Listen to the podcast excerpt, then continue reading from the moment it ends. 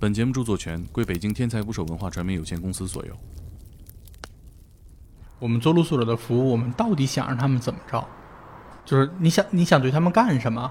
他们说我就不想，我就想这样生活。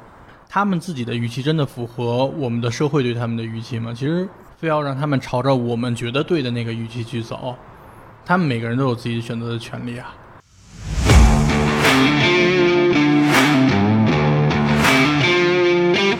这一堆纸盒子，人说八块，然后去到那个废品回收站，人一要六块，对吧？赔两块，赔两块，价格都是透明的，只有中间这个环节是不透明的。我觉得每年一到两次，大家去外边住去，然后到你们这上班，先上外面住几天对 三天两夜，冬天什么老板这太狠了！他妈年纪轻轻干点什么不好，他妈他在这儿赖着，滚滚蛋！就就，是是你吗？我这些人每个人都有自己的故事，过来跟他们送个饺子聊会儿天，自己熏的肉啊，然后买的那种大的桶装白酒，全都给你摆好了。说来了，说来了，喝一口呗。然后就说你这曹是哪儿来？人说我们就用这上厕所擦屁股。紧接着就是女同事就问了，说说那你们生理期来了之后怎么办？疫情对他们打击太大了，街上都没人，哪有瓶子？疯了！我去，感觉这活干不下去了，没人了。他们搬到新发地，因因为因为新发地那边就有的时候看不见他们，你知道，心里才不踏实。在店周围的朋友认识的时候，你们会给他们讲什么吗？没有朋友了，坐着坐着没有朋友，全在街头。不是。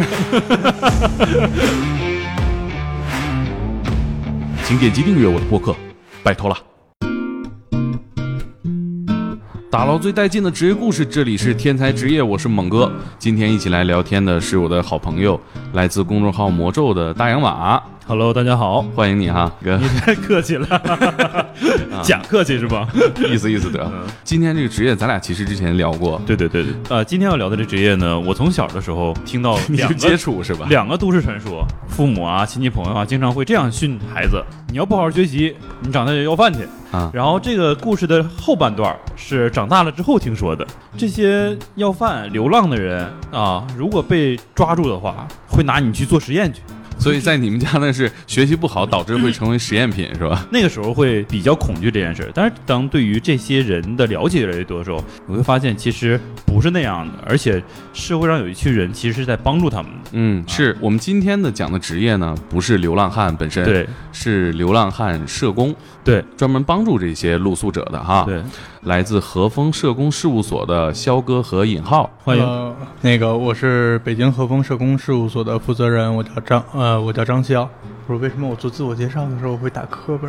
可能对自己不太熟。好吧，嗯，我是北京和风社工事务所的社工，我叫张莹浩。嗯，然后尹浩听说还看《天才捕手计划》的故事哈。对呀，已经追了很长时间了。我也如果不看的话，人今天都不愿意来，是不是？还是刷了点脸哈。和风社工事务所是我第一次听，我以为是跟日料有关系。你可别闹了，你就没确实没没什么关系。对对对，没关系没关系。我们当时那个办公地点在一个小的小院儿、小杂院儿，然后那个地方又窝风，嗯，然后北京风又大，然后一出门，呱一一风就刮过来了。然后我们想说，那就起一个跟风有关的名儿，又干社工，然后还想起跟风有关的名儿，我们就说和风细雨，润物无声啊，就这么定了和风的这么一个啊。哎，但但是我们现在就爱吃那什么和风肥牛饭，我们就老开玩笑说，这这是我们产业，我们 工作餐那个可挣钱了。呃，咱们这个机构呃是什么时候成立的？呃，我们是一四年五月份。刚才我提到流浪汉这个说法是不是不太合适啊？因为我看你们一般会说露宿者。嗯，这两者有什么特别大的差别吗？其实没没什么太大的差别，就是咱讲那个流浪汉、露宿者、无家者，呃，包括从政府体系里讲的流浪乞讨人员，实际上说的都是差不多的一群人。他们虽然在具体人的人上面会有交叉。但是如果按群体分都差不多，然后我们其实叫他们露宿者，其实是愿意更关注他们当下的那个状态。就你露宿街头，你现在正在露宿，你就是我的服务对象。我不管你是其他的有什么样的身份，能容纳的群体里面的人还是很杂很多的。对对对。那尹浩你呢？你在做这个工作之前，对这个群体有什么印象？可能就是平时在街上遇到的那些在垃圾桶里边翻吃的呀、乞讨的这些人会比较多，包括一些我们固有的对这些露宿者的印象，有一些可能智力有点问题、精神有问题的。对，智力有问题、精神有问题的，包括有一些有妄想，对吧？有一些天天觉得自己被植入芯片了，然后被被脑控的，被心控的，什么样的都有。是不是看魔咒的文章看多了？上周不是发的这没有手机，没有手机。就是我我我倒发现一个，就是发现一个很好玩的现象，他们对在大脑里植入芯片的这个事情，就口径很统一。怎么说？一批人都是有共性的。对，有一批人都觉得他们在大脑里面被被军方植入了芯芯片。哦，那军方的目的是什么呢？监控他们。监控他们是想得到什么呢？做人体实验啊！那都市传说。有一批人都是同样的口径，有的你觉得神神神经兮兮的，然后你聊了聊聊聊，发现是个正常的；然后有的人你觉得正常的，聊聊聊聊，给你讲再又讲回到脑控上，很难分辨。这个活儿其实说实话真的很难干，因为每一个案例都不一样。嗯，比如我们听过一些。传说、传闻啊，你们都听过什么传说、传闻啊？我先给你破几个。比如说，就是有人专门去杀这些流浪露宿者，因为他们是没有社会身份的，所以杀了警察也很难查，几乎没有办法查嘛。专门杀流浪者的这个这个事儿，反正我们是没见过。嗯嗯。而我们我们见过的、经历过的，其实往往都是这些，你叫其实是露宿者的自杀了。实际上，我们在跟露宿者接触的。这些年里面，我们其实，在露宿者身上看到了很多的，就所谓的那个人性的光辉啊，真的是所谓的人性的光辉。就你越是在这一群人身上，你才能看到那个在我们带引号的正常的社会里面正在消失的东西。嗯，你比如说，我们我们曾经有一个服务对象去世，是是为什么去世？就因为一句话，三个人住在一起，一个人丢了东西，然后就说我们另外的一个服务对象是你偷的，他说不是我偷的。然后另还有一个人，我不我不掺和这个事儿。这个人，然后这个说被偷的这个人，然后就指指定了说我们这副对象就是你偷的，没跑。你看他他都不愿意说偷钱的这个，然后就去找那个人求助去，就说说说你你帮我证明说，对你帮我作证不是我偷的。然后那人说你们俩的事儿我也不管。我们这服务对象就就就一气之下就说，我以死证明不是我偷的，跳了，跳河了，死了。他们纠结的东西是什么呀？尊重。这群人，他们对于尊严其实看的有时候往往比正常人还要重。已经到今天这个地步，我剩下的可能就只有尊严了。然后你还要把它抹杀掉，这个对于他们来说不能接受的。他们的底线在哪儿呢？这些人，我们俩假如说是一个相对的互相认识的，但不是太稳固的关系。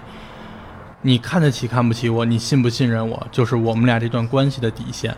就是可能因为我们某一句话没有处理好，突破了他那个底线。不尊重他了。对你，比如说当时，哎，就前两年彩票，票爷票爷来借手机，彩票彩票手机又丢了，又丢了之后呢，就过来找我们借手机，就说你们单位能不能借我们一个？这个在我们工作原原则里面是绝对不借的。嗯。然后，但是他提了很多个，就是叫什么？提提了很多个，我必须用对对理由，对那个词叫理由。Reason，这是咋回事？断片了。嗯，然后比如说我要去找工作，然后我在网上买了东西，我在京东上给自己买了帐篷，买了棉衣，我要接。然后好，然后好，那我们就跟他约定，就是我手机借给你没有问题，你去你去联系你的工作单位，你去收货，但是我只借你一天，第二天的时候必须还我。然后第二天的时候，我们把手机拿回来，他他是不愿意交，他说你再借我一天行不行？不行。然后我们把手机拿回来，然后但是这个东西对于对于票爷来讲的话，他就没法接受，他会觉得说我认识你们那么久了，咱们关系那么好，对，就我借你两天手机有什么的？你在你你对我而言，你就是在把我往外推，嗯，你就要让跟我保持距离，嗯，保持距离就意味着你看不起我。哎，那我想问一下，为什么不能多借他一天呢？是这样的，借了第一天就有第二天，借了第二天就有第三天。你对于票爷来讲的话，他前后已经丢了五个、四五个手机了。这个大爷叫彩票哈，嗯，可以给我们讲一讲彩票大爷的故事吗？我们最早遇见他应该是在一八年的时候，当时他就在街上露宿，他当时就是一些捡瓶子呀、拾荒呀这样的。当时他应该是有一辆自行车，应该是共享单车，嗯。然后改装了一下是吧？然后就是捡的一些东西放在车上面，然后拿去卖，这样。那我们当时看他还算是比较年轻的，应该是差不多将五十岁、五十二岁这个样子，是挺年轻的。对，而且看他行动力啊、精神状态都比较好。嗯，我们就想他这么年轻，其实可以帮他找工作呀，嗯，让他有更好的生活。但是我们跟他了解了之后，就知道他没有身份证，身份证已经丢了，而且都不知道什么时候丢的，丢了这么多年，就靠打打零工呀，这种拾荒卖东西啊，这样来挣钱。我觉得这个大爷防盗意识确实太差了。对，到现在为止，重要的东西全丢了，还没看住过东西呢。对，丢了他其实可能也不在乎，就觉得我还是有其他的方式可以来生活。一时上海洒脱是吗？还不在乎。我们就想啊，既然身份证丢了，那你是北京人，我们就去帮你补办呀。办一个。对呀，办一个就很方便啊。然后他又说，嗯，不想去办。一开始他就支支吾吾的，不跟我们说为什么。嗯，然后后来就慢慢了解到，他之前是因为有过案底的，嗯，然后是属于刑满释放的，所以他可能心里面对这些政府部门呀，像公安部门，就心里就会有抵触，就会害怕。他给你们讲过吗？他为什么会有这种？对，因为刑满释放人员在社会上继续融入社会的太多了。就是他那个结不是来源于他服刑的这段经历啊，他的他的结实际上是来源于他从小接受那个教育，跟他实际的，就是实际的这些生活产生了很大的差异。嗯，他从小他就是按照片儿爷自己的说法，他爸他妈就跟他说，就是你做人要善，这个人要善，你要对别人好一点。他也是这么做的。然后他最早一次的就是跟家里面就在这件事上产生产生矛盾的是什么？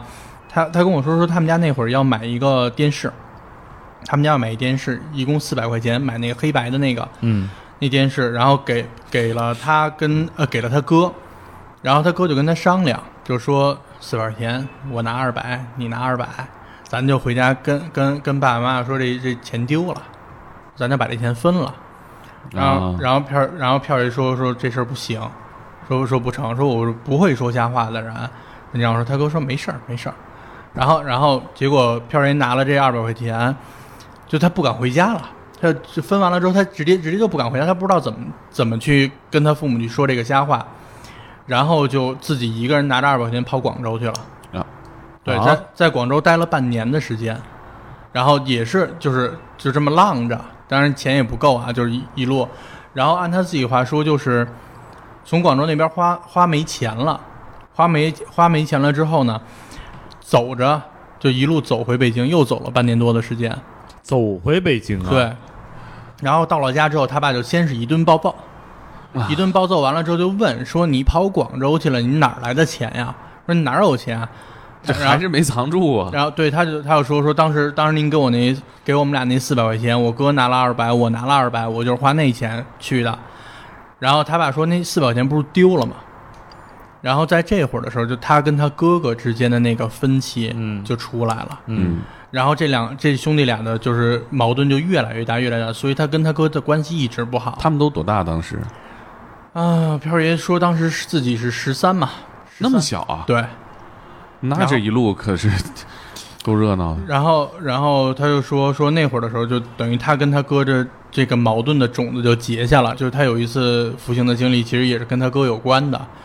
然后服刑出来，他哥跟他父母住在一起。他再回到家的时候，就是父母连着他哥一起都不接受他，就都不接受他的。然后他曾经有过有过正式的工作，然后但是也是因为他父母教育他做人要善要实。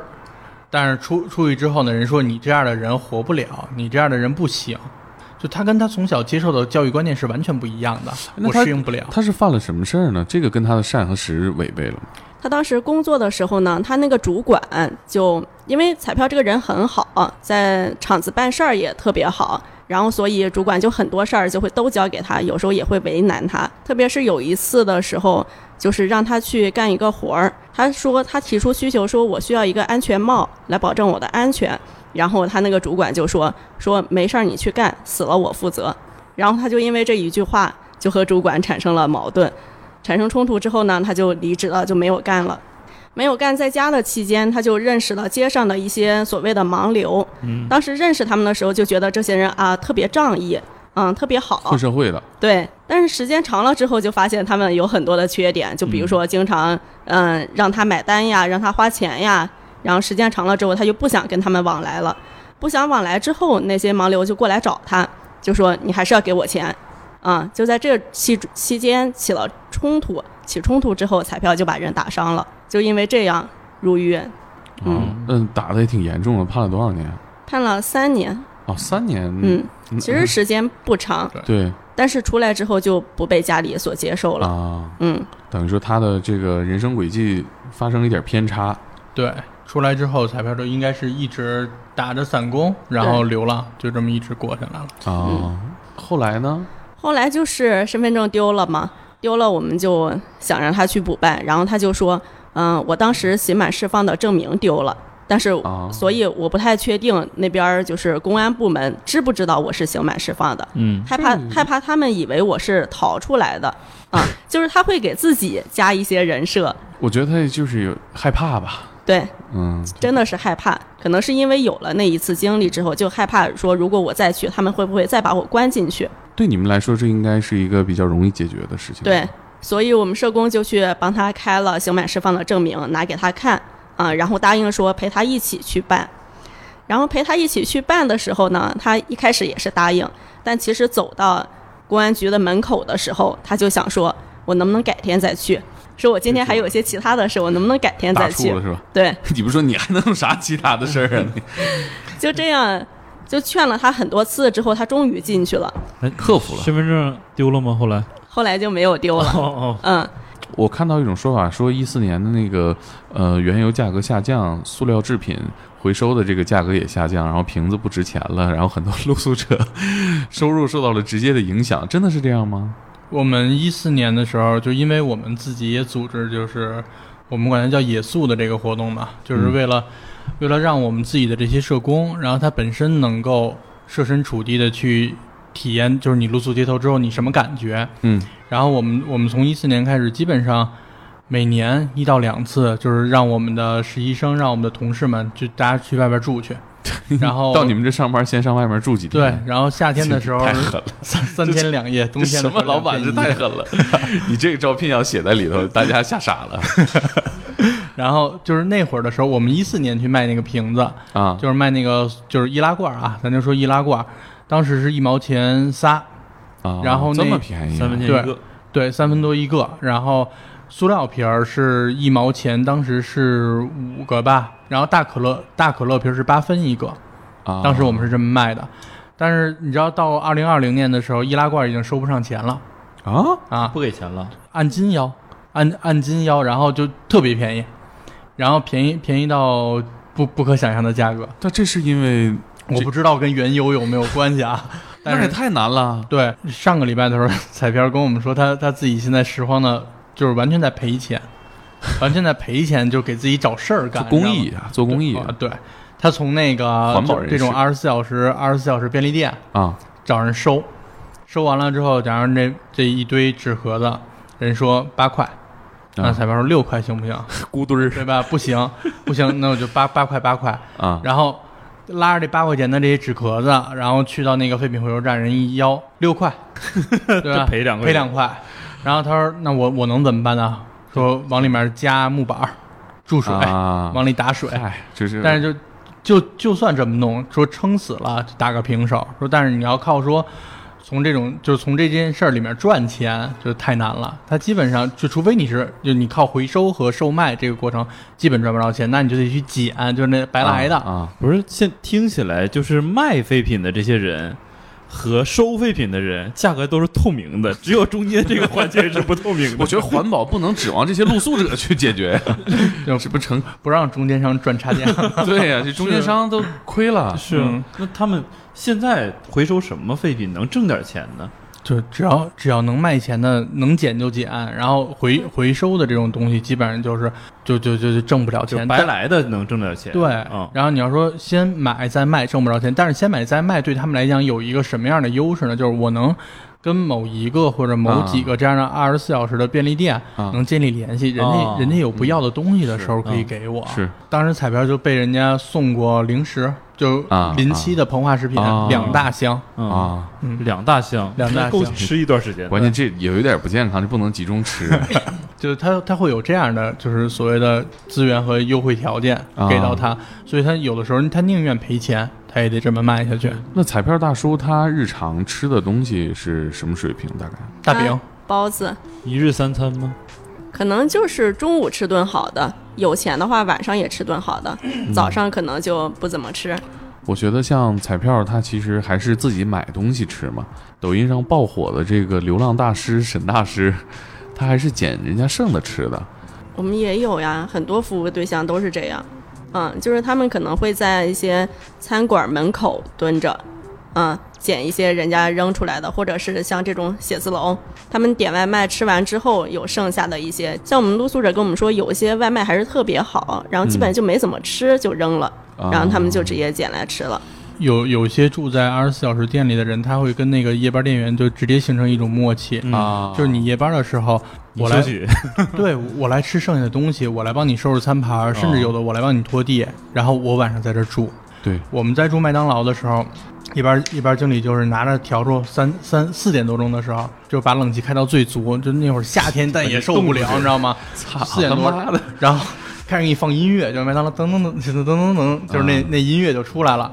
然后就开到最大声，然后冷气放放放的特别足，然后就拿过来拿那个，他不是那个铁的笤帚嘛，就过来敲你睡的那个椅子和趴那桌子，咚咚咚，然后在那开始骂嘛，他妈年纪轻轻干点什么不好，他妈他在这儿赖着，滚滚蛋，就就，是是你吗？我，然后就你们几个人？我们当时三个人嘛，在那个麦当劳里。我跟你说，人家可能是老年人，可能就不骂了，就看你们年轻。对，你知道，就有那种，就是你一看就是真正露宿的，就是蓬头垢面，就是打绺的，人家不过去骂去，但是人就过来骂我们，还是不像，伪装的还是不像。你当时做这个活动是想完整的体验一下你们所服务的这群人的生活状态。对，然后就是想去摸，就或者说想去想去感受一下他们自己是怎么想的。啊，就你知道，对于对于我自己来说，当时是有两个特别大的一个感悟哈。第一个就是我们刚从那个就是租的那个单位办公室出来，办公室出来之后，我们之前都吹牛逼吹的可好了，我操，不就他妈捡瓶子嘛，对吧？这谁不？我们我们当时遇见第一个垃圾桶，大垃圾桶啊，半桶东西，然后我我就我就我就尴尬了。就是人人就看着我，对吧？你不是老板吗？捡吗？然后我就我就我就我就尴尬在那。身先士卒啊！对啊，就是你这你这半桶垃圾你是怎么捡？你是你是要半个身子扎进去，然后里里里面有俩皮儿，的确有皮儿，两有俩皮儿，你是半个不行，抹不开面，让咱把垃圾桶倾斜一下，倒一下，倒出来，然后我们扒拉扒拉里面的，我操，还得把这垃圾再装回去。算了，不捡了，不捡了，我就走了。啊。然后再再进来，就是再看见垃圾桶，基本上全都是大桶。然后街边垃圾桶因为有那个环卫嘛，啊，和一般情况都是挺干净。就是社区社区里面的那种垃圾桶，就是就是你每次你就在那犹豫，我是我是要钻进去捡，还是要怎么捡？就是这是一个。然后再一个就是到我第二天，因为我们第一次是三天两夜，到我第二天的时候，我我就开始发现自己的整个活动范围其实就是来回来去的，在机构周边的那两三两三平方公里。你让我再往远了走，我不敢走了。市场扩大不了了。对，就就是未知。嗯，我我对我在这片我熟了，我就知道这一片里面有多少资源是我能用的，是安全的。但你说让我再再往外走，拖一公里，拖两公里，我不敢走了，成本太高了。嗯，我就是其实这块就是让我就反思到说，绝大部分的服务对象其实都是这样的心理啊，所以他们会虽然他们露宿。但是他们会有一定的活动范围，但是他们又不出活动范围，他们到底是怎么想的？可能很有可能就是这样的想法。他们之间会划片吗？嗯，看分事儿。假如说你拾荒是是要划片的啊，就你我们就是打球，在球场上经常看见老头老太太因为抢瓶子打起来骂起来了。那不是你们看那个可能就是居民自己啊，是是，他他还他还有底气打，还有底气骂。你要是露宿的，骂两句就走了。大家这个露宿的人，这种半桶的垃圾，他们都怎么处理啊？钻进去捡呀，啊，人家就能钻进去捡，但我我就抹不开这面嘛，我就在那犹豫。当时你们几个人一起做这个活动？三个人，我们我们当时分了一共是六个六个人，分了三个小组啊，呃，分了两个小组，然后每个小组三个人。我们第一次做的时候，还还每个组给了。十块钱吧，对，给了十块钱，还有启动资金，对，还有启动资金啊。我们当时因为第一回做，觉得自己可能撑不下去啊，然后就每个组给十块钱，然后把钱包、手机什么的就全都扔办公室锁起来。反正我们组是挺惨的，钥匙直接扔二环河里了。对对对，我我们组当时遇见第一个问题是我得抽烟，嗯，然后去去去买包烟，然后管人蹭一打火机五块钱没了。然后就捡瓶子拾荒，差不多第二天早上起来应该是卖了三块三块多，第二天烟就续不上了，呃，五块钱不够啊。那他们现实生活当中这些人，他们有烟瘾怎么办？捡烟屁，然后要么就那你应该体验一下呀。烟屁算了吧，就 我觉得还是达不到他们那种。对，，达不到，你真的达不到。你们当时做这个活动，那你们住哪儿啊？就是嗯就因为麦当劳，你刚才说那情况，你也睡不下去啊。上半夜是睡大街，后半夜我们发现了麦当劳，钻进去了。啊那是夏天是吧？对，夏天，嗯，然后那个不是四点多钟的时候，又让人给吼起来，就出来了。嗯然后第二天晚上的时候是直接睡到了公园里，应该我记得是公园里。然后我们另外一组的是南站，就睡火车站去了。啊嗯，那睡大街上是大马路上、躺椅上还是草坪上？大马路上大马路上不危险吗？不是它危险都是其次。最最最自己纠结的是什么？就是我我该怎么躺？我用一个什么样的姿势躺对，下它？也硬啊。对，就是你你坐下啊是是 OK 的，对吧？嗯咱咱都嗯能做。然后你真正下定决心说好，我现在要开始做躺的这个动作了，那是自己的心里的一个很很重要的结。后边那两天呢？嗯，得哪儿住哪儿啊？什么公园里面也住，然后长椅，反正那会儿就已经没有说传统的那种说我到晚上要睡觉的概念了。就哪儿能睡哪儿能歇，我下午的时候我哪儿的时候我眯一宿眯一会儿就行。啊，然后到晚上的时候就晃呗，晃，然后困了就找地儿眯一会儿，然后醒了再走，再捡瓶子，对，捡瓶子，然后闲逛，穿着闲逛，短裤短袖，短裤短袖这得被咬惨了吧？都是包。每天的这个生活里面，如果夏天这么难熬，他们会不会拿出一部分预算去买花露水啊？嗯，不会，就扛着。花露水十几块钱一瓶儿，对于他们来讲，就你十几块钱，就按照现在的那个他们的拾荒收入，像彩票这么勤劳的人，嗯。一天也就十来块钱，啊，那就是对他们来讲成本还是挺高的。然后我们夏天的时候会给他们发，这啊，你们会去发。我们会去发花露水儿，然后驱蚊的这些东西。就我们有一年有一天津的一大哥，就都不知道人姓什么，然后给我们打电话说那个呃啊，知道你们做这个，说我给你们捐点花露水吧。我心想捐点花露水捐呗，我说能捐多少？就就人说你啊给我留个地址，就夸夸夸夸夸好几箱，我们我们发了好几年，好几箱，对，好几箱。这大哥是干嘛的？是不知道什么人家什么信息都不留，但就你你从人说话口音能知道人是天津的，啊，然后人家什么都不留，就是你告诉我地址，我直接给你寄过去。嗯那就就，所以我们就夏天就开始发花露水，赶紧发，赶紧发。越来越多的露宿者，尤其年轻的露宿者，他是需要手机的。那太阳能的设备能够啊给、对，能够给充电的，给嗯手机充电的，夜晚的照明的设备。我那会儿在开阳桥底下看到那个他们拿的那个就是手摇的那个收音机，嗯，那个也能发电吗？不是，还有手摇的手电筒什么的。对，，那个我们都给露宿者发过。每个人都有吗？就街头这些露宿者不是不是，绝大部分的人其实电器离他们还是挺远的。露宿的时间长一点的，可能慢慢会积累下来一些电器，比如说刮胡刀，啊，比如说收音机。啊。在这会儿的时候，其实那些东西又充不了电，然后他们的需求就会刚开始是电池，啊，然后直到是自己有了类似于手机的这种东西之后，他才会慢慢的说转到我需要一个太阳能的东西，我需要嗯持续的供电。嗯然后包括那会儿给他们就是也发过太阳能灯，那个灯可可牛了，嗯。上面一个小的太阳能充电板儿，嗯然后下面一灯，你咵一拉开，那灯就亮了。啊然后平时的时候还能就是放太阳伸缩的底对，然后包括户外用品是吧？洗澡的，就是我们原来做过一个，只只只做过一个太阳能的洗洗澡的装备，啊就是把那个水瓶子嘛，全都给涂黑了，啊然后放到一个保吸热保温盒里，对，吸热，然后啊去让他们去洗那种热水澡。就这种东西，实际上是他们真正需要的，你们手工做的，手工做的。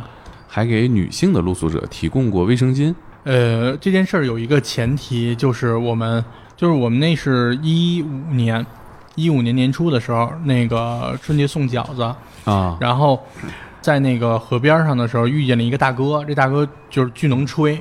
呃，我女儿在美国读书，然后我媳妇儿我媳妇儿是哪儿哪儿的公务员儿，然后露宿者就露宿者，啊然后然后就是说我来体验生活。反正就说我就这样，他们也他们也他们也不管我，我我也觉得这样挺好的。然后等我等我闺女将来大学毕业，我闺女现在在国外也不上大几，然后两年之后大学毕业，然后回来回来之后呢，就会接我回去，我就不过这样的生活了。啊，然后就你们能听到这儿，我觉得也不容易了。对，就瞎聊瞎吹，吹完之后末了，那大叔就是那会儿，当时是我们俩就侧着身聊嘛，然后就背过身去了。背过身，然后自己就自己就小声的就说了一句，说我要是真有这么一个女儿就好了。啊，然后后来就等于就这种感情就建立下来，我们就说我们春节、春节过来给你送饺子。嗯，那会儿之其实，在那个认识那大叔之前，我们是没有送饺子计划的。我们就觉得说，这个这些人每个人都有自己的故事，然后春节的时候又回不去，又想又想家人。那就过来跟他们送个饺子，聊会儿天儿，嗯。然后我们就约了那个三十那天中午过来，然后结果我们三十中午过来的时候，那大叔就自己熏的那个，就就拿拿木，就是拿那个树树杈子自己熏的肉啊，然后买的那种大的桶装白酒，全都给你摆好了，哦。就在那儿等着你过来。嚯，然后我我们过去，然后说来了，说来了，喝一口呗，我们就吃吃着人家那个肉啊，然后喝喝了口酒，然后在那儿聊，然后他他自己搭了一个窝棚，然后他就说说窝棚里面还住着好几个呢，我们说进去看看去吧，行吗？然后说你要进进去就进去呗，然后我们就把那个窝棚就给拉开了，拉开之后就看里面躺着躺着几个男的，几个女的，就几个大姐嘛，嗯然后我们就招呼人说说快快说出来吃口饺子吧，还热乎呢，说别一会儿凉了。然后这人就出来，出来之后，其中有一个大姐，然后就过来跟我们说说说，我真没想到，说我我在我在这儿睡大街上，我还能春节的时候吃上饺子，说我一定得给你找点什么，我得感谢你们。然后就就回回那窝棚里就开始翻去了，哗翻半天，然后我们能有啥呀？对我们说不用不用，然后结果那大大姐最后就翻了半天，我们其实当时还有点着急，就是实实实际心理活动还有点着急，想着说我们还赶紧去下一个地儿，然后结果在里面差不多五分钟左右的时间嘛，就给我们拿出了一张纸来，就是那草纸，土黄色的草纸，然后就说给我们写了一感谢信。然后什么那个什么祝好心人春节快乐啊什么的，就写了那么一个信。然后当时我们看那个信，然后我我我们就说说这草纸啊，说说嗯就是很难很很就是已经不常见了。然后就说你这草纸哪儿来人？说我们就用这草纸啊。然后说干嘛用这草纸？上厕所擦屁股啊。然后我们紧接着就是女同事就问了，说说那你们生理期来了之后怎么办呀？然后说这没没没办法，说就拿草纸垫着呀。然后然后我们就问说那要是垫不住呢？垫不住裹点干草。甘草对，就拿草纸再裹着干草就垫着嘛。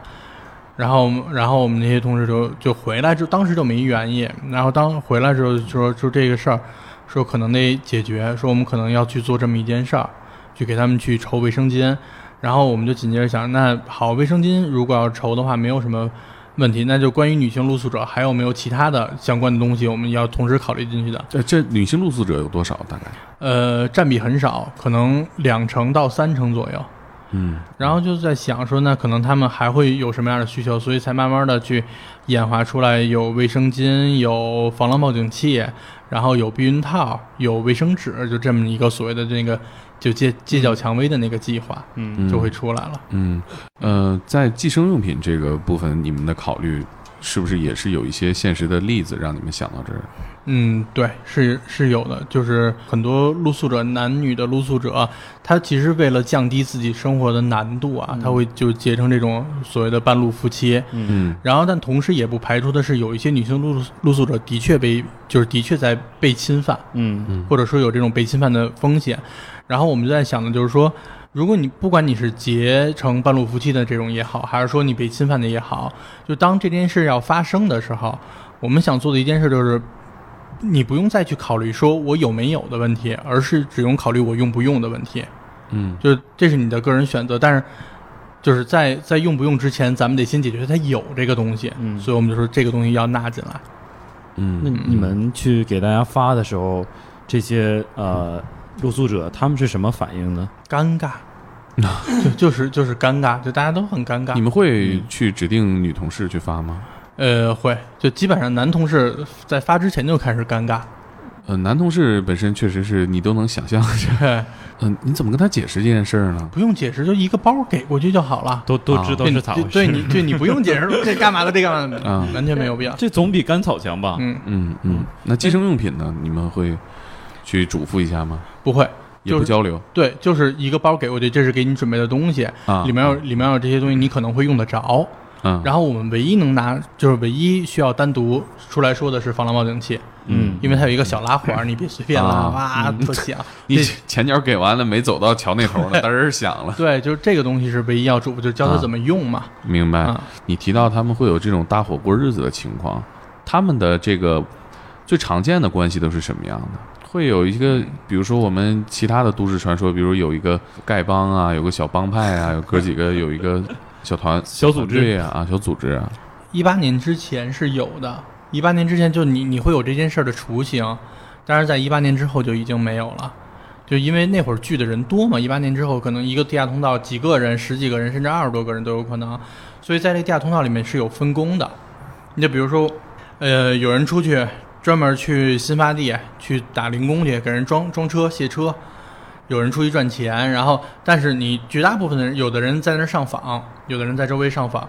那好，就是绝大部分的人都走了之后，这这行李是没有人管的啊。那有的人负责专门看行李，就是他会有这么一个小军，虽然大家互相都看不顺眼，互相就是互相都骂来骂去的，都觉得谁不好谁不好，但是他们是依存的关系。但是后来整个的就是这种聚集的现象越来越少。慢慢都被打散了。实际上，现在两三个人能住在一起，就已经算是一个小群体了，就很难再形成说当时的那种东西了。他们这个关系是怎么建立的呢？会如何筛选同伴呢？能不能听我吹牛逼？啊，能不能聊到一起去？对，嗯，那我要流浪，我应该可以比较好找同伴啊。我就好跟人唠嗑。不一定，你先跟票爷聊聊，我觉得，那就是聊好了，等于说，对，就是就是别人吹牛逼的时候，你不要戳破他啊啊，就你别你别真的去较那个劲，就得懂行规，认同感，就是你你他他觉得他跟你聊天，他跟你住在一起，他他能得到那个尊重，嗯，他就愿意跟你去住。我看你们还为他们办过这个。招聘的小柜台，对对对，小桌。当当时怎么回事？这是，其实就是当时有很多的，就是所谓的外来务工的滞留下来的这些人，他们会滞留在哪儿？呃，就是招聘的，就招聘的那个现场的周围，招工的，对，招工的地方的周围。以前的，对，因为一般的就是你这种日结工、散工，早上人家五点开车，面包车就过来了，四五点，嗯，在那转一圈，有没有跟着走的？干一天给八十，或者干一天好一点的给一百五，嗯，然后哗一面包车拉拉走了，你六七点去的时候，这活都已经没了。啊。他们就会住在那个周围嘛，啊，然后住在周围的时候，其实有一部分人其实要我们说就是缺少信息的渠道。他自己有能力的，就是说话也很清楚，然后思就是思维也也很也很明白，然后自己的工作履历也不错，然后还有的还有专业技能，比如说有有过我们看过拿 A 本的货车司机，也都在外面露宿啊。对，就是这样的，就他有很多工作技能，但他这个活儿应该好找啊，好找，就你只要你只要让他上了网，然后你只要能告诉他在哪哪在招人，他就能找到一份工作。大车司机还挺缺的，好像对大车司机。工资也不低呢，就是累。是，除了累，你多倒两班也不用，大家都这么累。对，看老板愿不愿意倒两班。那你们提供的这个小桌是给他们做哪些？我们我们小桌就是帮他们找工作，就是先是第一步，你来了之后多了不问，先做简历。就确确认不认确，就确不确认找工作？你确认，嗯，我想找然后，先出简历。就最起码的，咱手头得有一个怎么介绍自己的一个东西。嗯。然后二一个就是我给你筛工作岗位出来，就你想找什么样的工作，然后咱直接就是哪些技能啊？对，几个几个招聘网站同时给你筛，筛完之后，哎，一二三四，你你选一到两个，然后我现场就给你打电话，就跟人家确认说您这是不是招人，对吧？招人，我这边有一朋友，或者是我干脆就是直接让他打，就是我要去找工作，然后。跟人谈好了之后，然后给他一张小卡片，那张卡片上就是我们当时的那个那小桌的位置，怎么到那个公司的位置，包括他打电话那个人的姓名、联系方式、公司的公司的那个地点，然后乘车路线，咵全都做好了，好走。哦，这是喂到嘴边了。对，就是你就你就去吧，就差给送过去了。对，怎么样？效率高吗？这样不高啊。当然还有一些就是本身不露宿，但是白天也在这找活的，嗯，一起来。但是后来。人太多了，我们干不过来，就发号，一天十五个号，一天十五个号。这个我觉得难点在于你筛选那些，我本来就是找工作，可能我不露宿或者怎么样。哎，我觉得这小桌哎，那帮我找工作，能不能给我也登一个呗？我是新来的，嗯，我是新来的，给我个卡片。会有这样的，会有这样的，那没办法，你你不能说，哎，我只帮露宿街头，那不然第二天全都给你睡大街上了，就就只能自己劝自己，告诉哎呀，嗯，这些没露宿的人，我们现在做的是预防的功能，就劝自己呗。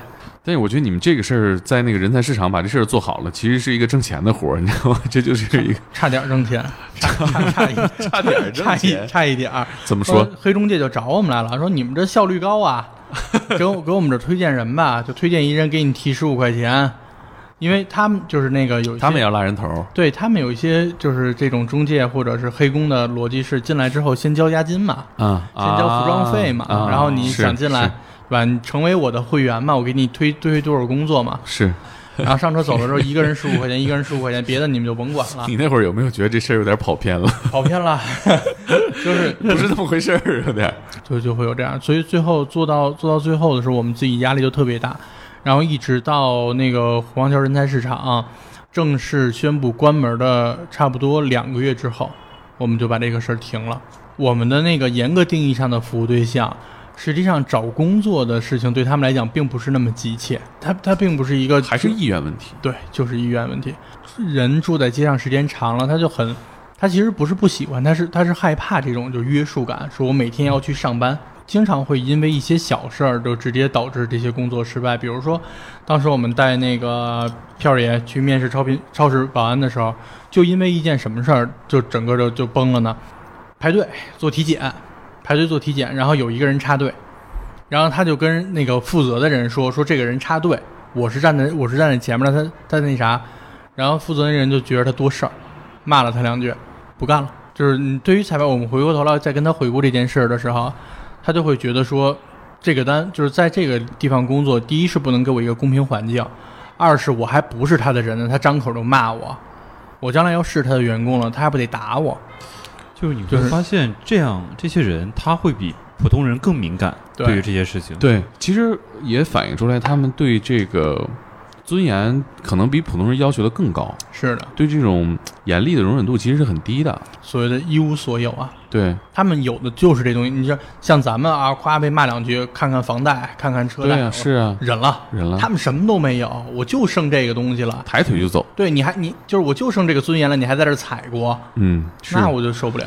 因为你看那个钮承泽不是电影里说我混社会的，我跟谁交代啊？其实他们不混社会，他们不用跟任何人交代，都习惯了。对，那你们这个帮他们招聘这个事儿，我听起来这是一个挺有价值的事儿啊。帮没帮着人，帮着了，有没有成功的有，但是嗯，对于整个的露宿者这个群体来讲，找工作只是他们。就只是符合社会对他们的预期的一种比较好的体现方式，对，但是对于他们自己来讲，这个东西并不迫切你们这行为有点像在瀑布底下打伞，啊。对，就是这种感觉。就是你能遮遮遮到人，但是他他解决不了他们的心理问题。没错，怎么怎么说呢？就是我们也经常问自己一个问题，就是我们做露宿者的服务，我们到底想让他们怎么着？嗯就是你到底想让他干嘛？你想你想把这些露宿者，就是你想你想对他们干什么？我们经常问自己这个问题。原来我们的就是原来我们对自己的要求就很单一，就我们想帮他们脱离露宿，我们想让他回归正常的生活。但是后来我们就会问自己，这样做真的是符合他们自己想法的吗？嗯，他们说我就不想，我就想这样生活，他们这种想法本身是有问题的吗？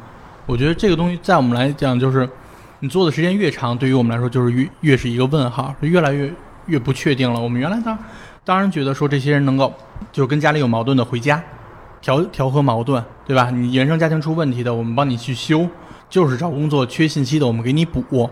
但是后来我们就想，就这些东西真的是他们想要的吗？或者说，他们自己的预期真的符合我们的社会对他们的预期吗？其实就很模糊。然后进而就就会想一个问题，就是我我们为什么要改变他们？我们为什么非要让他们朝着我们觉得对的那个预期去走？他们每个人都有自己选择的权利啊。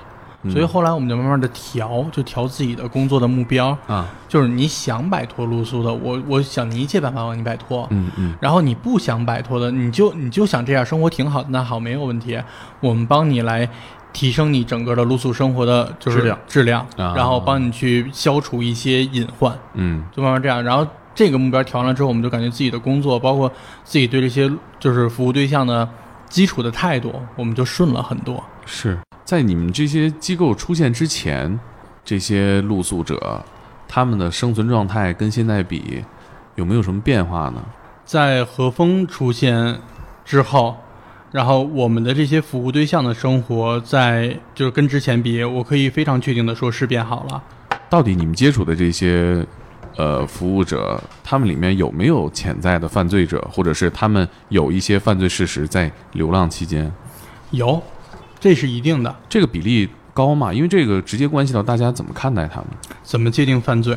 我我我觉得，我觉得这是可能我需要先问的问题，就是我我们怎么去界定他们犯了罪了？假如说我们的我们的有很多服务对象，他他觉得他自己犯罪了，他把人打了，然后跑了，他觉他他他觉得跟人起冲突了，然后反正就是歇了人两下，他跑了，这个东西没有人管，就没有人调查取证，然后也找不着他，你就很难判定说他到底是不是那个犯罪边缘，甚至其实有很多时候我们自己也都不确定他到底有没有干过这个事儿。你们害怕过吗？接触这些人？这没什么害怕的，这这这个的确没有什么害怕的。我们接触他们的时候，实际上我们一是就是我们一般是两个人一起行动，也就是万一真出了事儿呢，还有还有个帮手。嗯，然后二一个就是跟他们接触起来没有那么害怕。你你别你不用不害怕，你一米八多这大汉是吧？你害不害怕？看怎么说，就是我一般害怕的人是什么？就是街上遇到露宿者，喝酒喝多了。啊，在那儿自言自语啊，手舞足蹈呀，这种我会害怕，嗯，因为他当时的状态是醉酒的状态。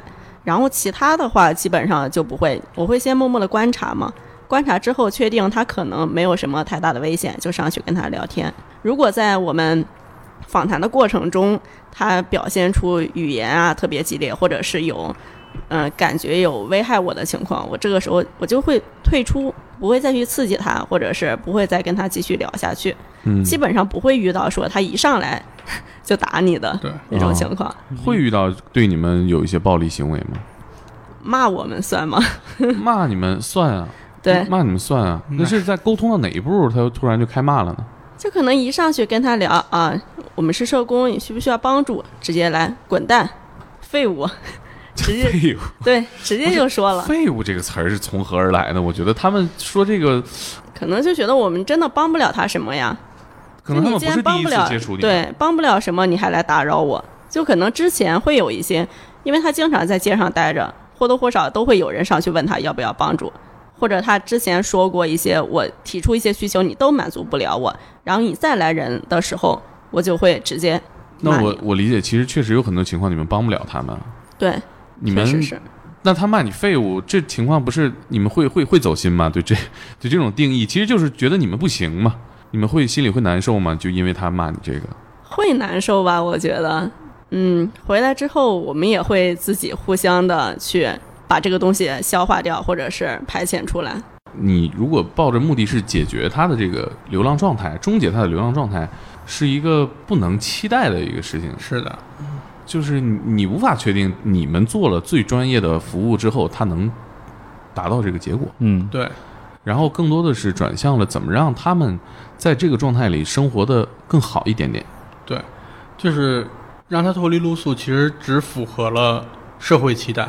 普通老百姓对他们也是两个，就是甚至是两个极端的反馈。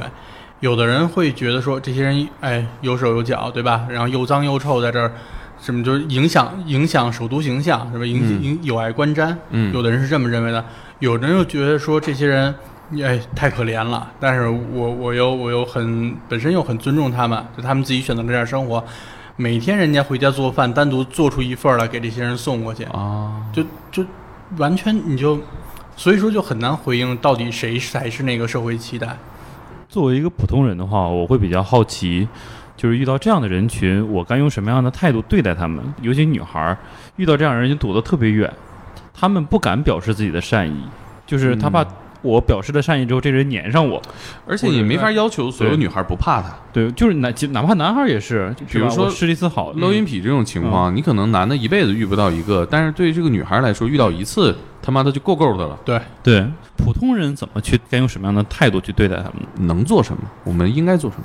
首先就就首先，如果你想帮助他们，首先咱得对自己评估，我自己有多少精力能投入进来。嗯，如果如果你觉得说我就是想。一次两次，我我把我的这个善心发送出去，那么我的建议就是不要就不打扰他们，要么要么你就去找找其他群体，把你这爱心给发散出去，嗯，要么你就去找机构，找专业机构去把这个东西转由专业机构转出去，但是你自己不要去，嗯，因为你最后去完了之后，有可能双方都很受伤，嗯，你的精力是有限的，他的时间源，你向他投入了信任，他也向你投入了信任，啪走了。那么就是你从我们的角度来说，我们再去做介入的时候，之间他之前他有一个我投入了信任的这么一个失败的案例，那么我们在做介入的时候就就就会越来越困难，越来越困难，就会这样。然后就如果你要是评估完了之后，说我我可能能够我有足够的资源，我也有我也有相对充足的时间，比如说我可能一周能跟他见上一面，或者两周能跟他见上一面。然后我觉得，假如这个人很年轻，然后然后我自己又能帮他找一份工作，那么这样的人你再去接触他，我我我会觉得这个条件其实对于大多数人来说是有点苛刻，但是这可能是对对我们的服务对象来讲是相对的公正的一种方式。如果你不能做更多，就互相不打扰就是的。而且有有很多的露宿者其实比我们正常上班的人更努力的在生活。你像他不努力真没办法。对呀，像拾荒的，他们每天要工作十三四个小时，而且都是体力劳动。对，就骑着车到处找，就就为了挣这一天的十来块钱，就为了吃饱肚子。他们比我们就努力的多，但是就是缺少这么一个渠道。疫情对他们打击太大了，疫情太大了，真的。想想我都觉得绝望，街上都没人，哪有瓶子？我们春节，我们春节回来之后就开始开工。然后开工，当时那会儿疫情还是很严的时候，街上都没人，我们都疯了。我去，感觉这活干不下去了。就你们的救助对象都没了，对，都没了，都去哪儿了都不知道。会去扫平时去那些点儿吗？他们睡觉的点儿会有他们固定的活动范围，我们去扫。然后就整个的那个服务对象的整体的量就哐哐哐的往下减，没人了。我们我们这机构还有 还有存在的必要吗？就就会这样。然后后来知道他们搬远了，他们搬到新发地了。嗨，因因为因为新发地那边更容易捡到那些就是人家扔掉的瓜果蔬菜那些东西。后来后来新发地对，一直到新发地出事儿，他们才慢慢的回过来，就又又回到原来的地方。这个我觉得这个运气实在是差了点儿。对，你们去救助这些人是也会分区域，就是只救助我这个区域里边的人，还是说？他们走远了，我也会跟，就是跟人不跟区这样走。其实就是刚开始我们在做服务对象筛选的时候，我们机构自己的一个定位是北京市三环以内。嗯，因为小机构嘛，就是你你三环以内，实际上我们已经是卯足了劲去干的。嗯，然后但是具体说，我认识到我认识了这个人，那就不止三环了，就是跟人在这人人跑到已经建立了。对，通州的，在通州在通州上班的，对，我们也过去跟着大兴去找工作，也都跟着。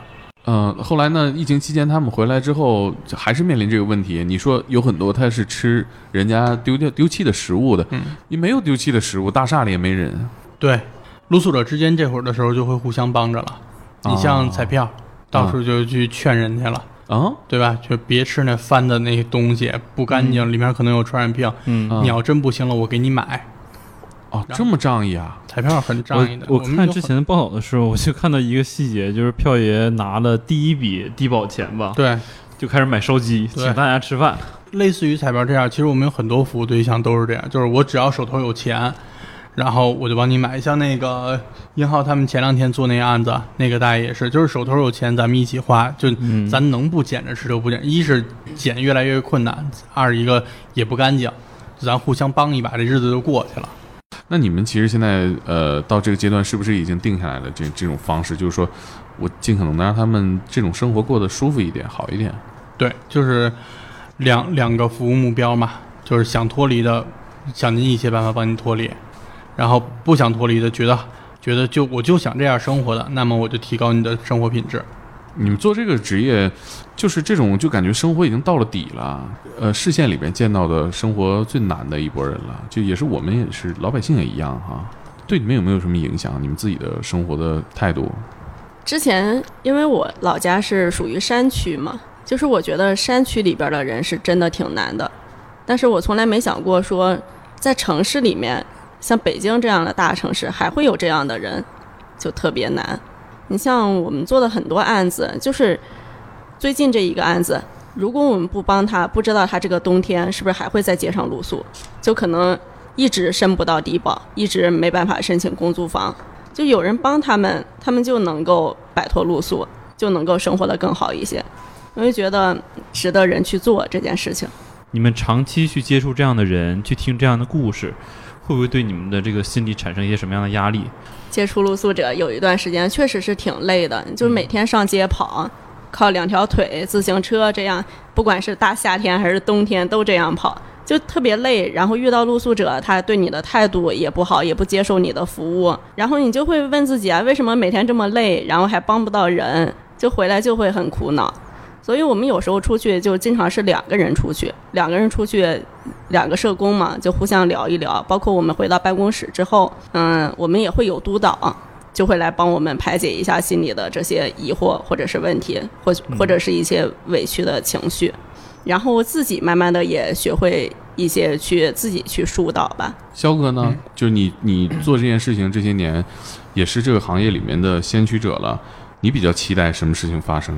我会觉得说，就是刚开始做这个群体和到现在，我自己就是面对，就是尤其是在非工作时间。在面对这个群体的时候，我我自己心态其实是有一个很大变化的。